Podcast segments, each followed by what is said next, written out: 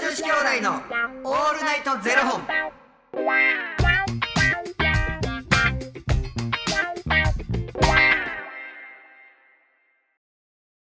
朝の方はおはようございますお昼の方はこんにちはそして夜の方はこんばんは元女子兄弟のオールナイトゼロ本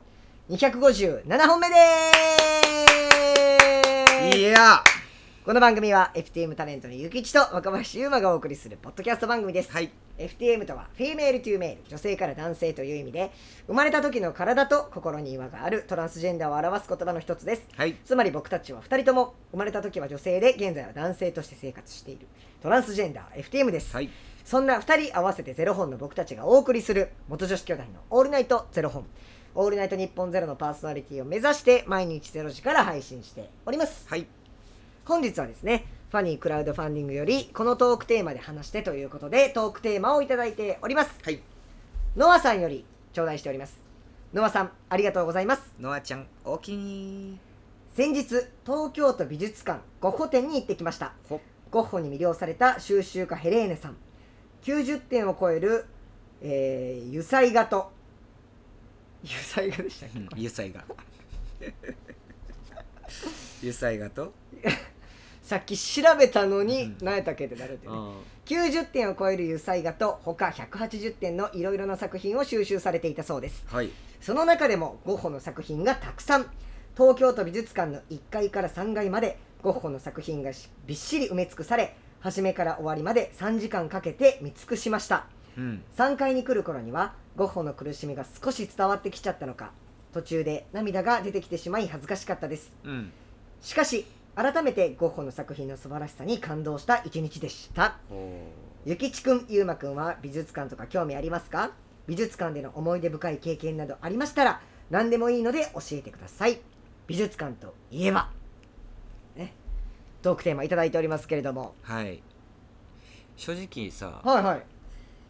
俺美術館行ったことない。へえ絵を見るっていうのが自分の人生の中でないなあへえ僕だからどちらかと言ったら博物館の方が好きみたいあそでもそんな行く機会あります博物館なんやろでももう子供の頃からな,、うんうんうんん、なんか多分行ってるんやと思うねんけどん例えば恐竜の骨見るとかさ、はいはいはいはいはいはは好きみたい、いへああこえんなクソでかいものがいたんやみたいなああなるほなんどかそれってワクワクすんのよ、うんうんうんとか例えばミイラ展とかはいはいはいはいはいはい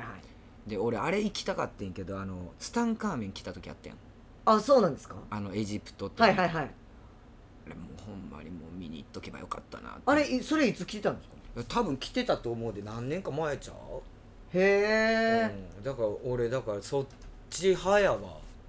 なるほど絵を見に行くっていう感覚が今までなかったでもなんかノアちゃんのこういう話聞くと一回行ってみたいなっていう気持ちにはなるいや僕僕むしろ逆で、うん博物館よりも美術館派なんですようん、で僕行くのたまに行きますでも2010来てなかった2012年ですよ兄さんめっちゃ前やん めちゃくちゃ前や兄さん12年前ぐらいの感じでおっしゃってましたけどん めちゃくちゃ前やんか2012年の8月4日から2013年の1月20日までですいや俺だから東京には来ててんはいはいはいあ上野森美術館でやうやんってたみたいですね、東京に来てて、はいふわーってなったの 覚えてんねんいやほんまに1年前の話やった兄さんもう10年前ですよ え若林はあのどういうの見に行くん僕はですねもうほんまそれこそ全然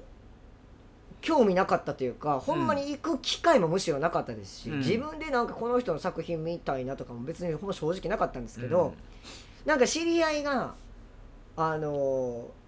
ちょっととランチしてて、うん、うんでちょっと今から美術館行くねんみたいな「うんえー」って言って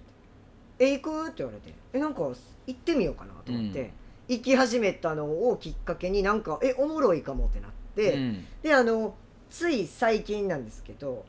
2020年うん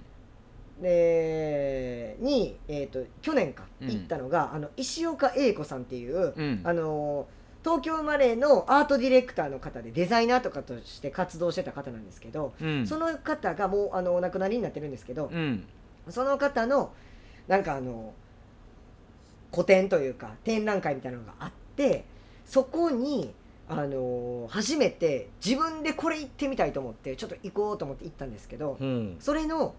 あの石岡英子さんのあの展覧会のうんタイトルが「血が汗が涙がデザインできるか」っていうタイトルやったんでうすよんですっげえ面白そうと思って、うんこれはあの時間制作のあの谷青人君を誘って、うん行こうよっつって行かしてもらったんですけどでこの石岡英子さんっていう方は本当にあのジェンダーとか国境とか民族って言ったものをなんかあの描いてたりとかうんでももうずっとあの80年代とかに活動された方なんですけど、うん資生堂とかのポスターやったりとか、はいはいはいいあとあのー最近だと、あのー白雪姫かなの映画のコスチュームデザインしたりとか。ななんか本当にいろんなことで活躍されてた方でそうなんですよでその方のやつをちょっと見に行かしてもらったんですけど、うあんのね今までやってほんまに興味なかったんですけど多分自分が舞台とかを作るようになってどういうところにプロの人はこだわってるのかっていうのを見るのがすごい楽しくなって、うんうんうんうん今までとかやったらなんかみんな絵とか見て何を見てんねやろみたいな、うん何を感じ取ってんねやろって思ってたんですけど、うんうん美術館とかってその出来上がった作品ももちろん展示してるんですけど、うんそれができるまでの過程みたいなのうんうをん展示し,、してたりとかもしてて、でこのポスター1枚のポスターができるまでの過程みたいなのが写されてあるんですけど、うんうんえこれどんな違いがあんのっていうぐらいうんうんのとこにもチェック入れてなんか色のあの透明感が足りないとかへえで次出来上がってるんですけど、うんえこんなちょっとのことみたいなことがもうダメ出しとかでブワーって書いてあってもうあの濃さが足りないとかなんかもうバーって書いてあるんですけどえこんな端っこのこんなとこにめっちゃ見てるとかめっちゃこだわってるっていうのがあってあやっぱプロの人ってやっぱそこまでこだわってやんねやとかうんうんうんっていうそのどういうところに目をつけてるのかっていうところを見たりとかあとはなんか何を描きたかったのかみたいなことをこう見ながら回るのが好きですうんうね。んそうやってこう言われてみるとやねはいそういうの見てみたいなとかって思うけどだから今までまあ確かにまあじゃあ誰かのあの古典とはかいはいはいっていうのはあるよ行ったことははいはいはいはい。あるけれど何やろななんか自分がこう自ら誰々のこれ見に行きたいねみたいなのはあんまなんかなかったんやわ、うーん今までその人生の中で、はいはいはいはい。うんだからゴッホ展ってさ、うんうんまあ、ゴッホはまあそら美術で習うからさそうですよね。わかるけれど、はい代表的なな、はいはいはい絵とか見たら、あこはいのこれはゴッホねっていうのはわかるけど、この180点のいろいろな作品を収集されていたそうですってこの人もすごいやんはいそうですね。だからさ絵ってさうんうんうん。こう来世にこう残っていくっていうのはすごいよなそうですよね。でも過も去う過去かな絵過去かな雪地点やります。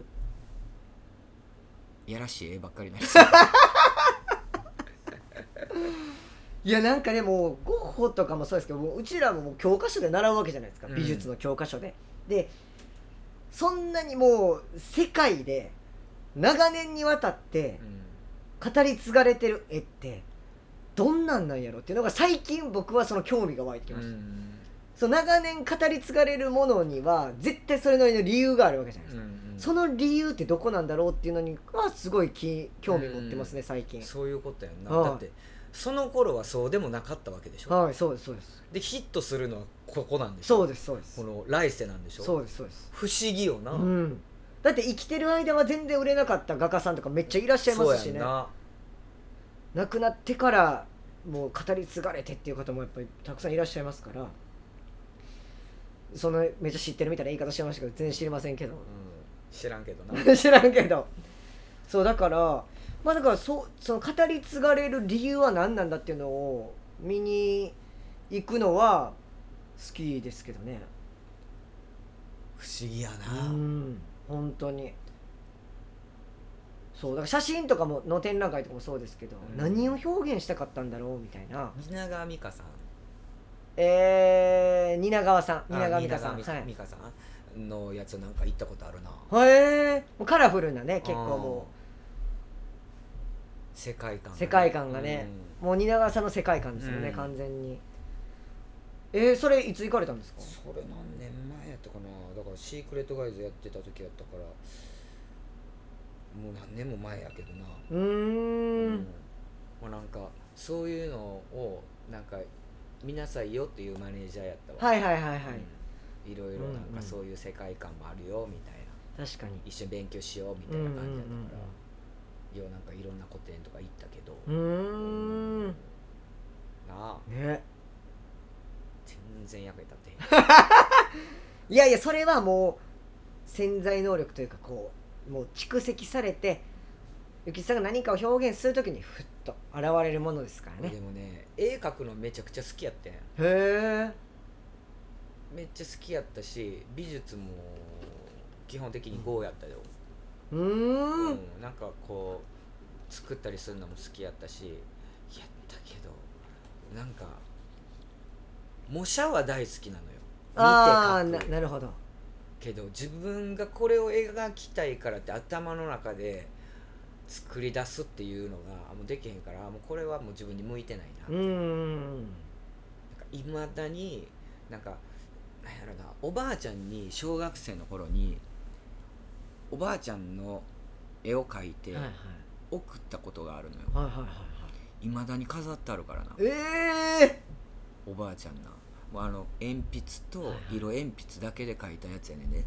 でおばあちゃんの写真を見ながら描いてんでも我ながらめっちゃ似てんのえよへえ あの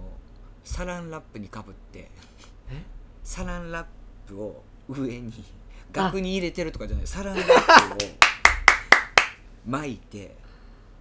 画鋲で刺してるかわいいかわいい額縁こうてあげてくださいよサランラップ信じすぎやわそれを荷が重いわサランラップもそんなだからめっちゃ後悔してるって言ってた早いこと額縁入れたよかったっつって理香さんがなこんな書いてくれたのになおばあちゃんこれだけをもう持っていくからとか言って言うてるはるけどね、おばあちゃんにとったらもうゴッホのどんな作品よりもやっぱね幼稚園のリカちゃんが描いたおばあちゃんの絵がもう一番ってことですよ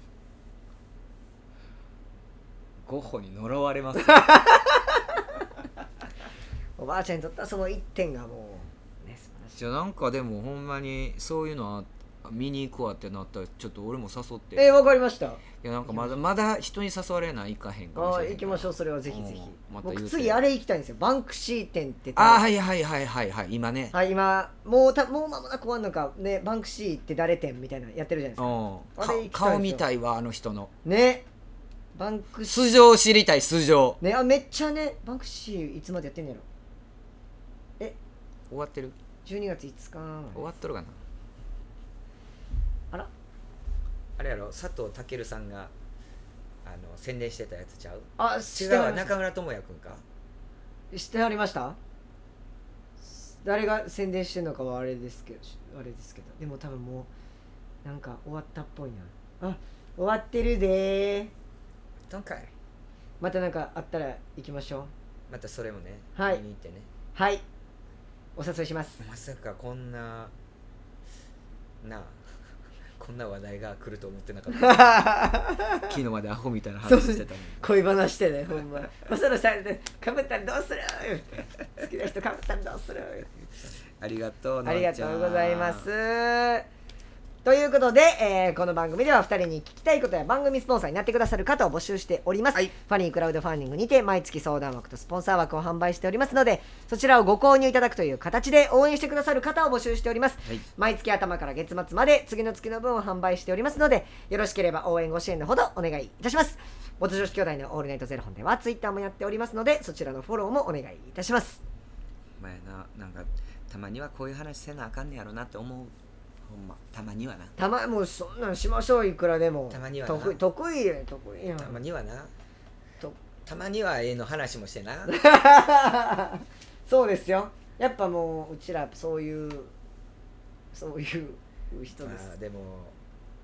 ミイラはめっちゃ気になるああもうそういうそれもうそれほんまやめてくださいね調べたら15年前とかミイラ展は最近やったら いやほんまですそれ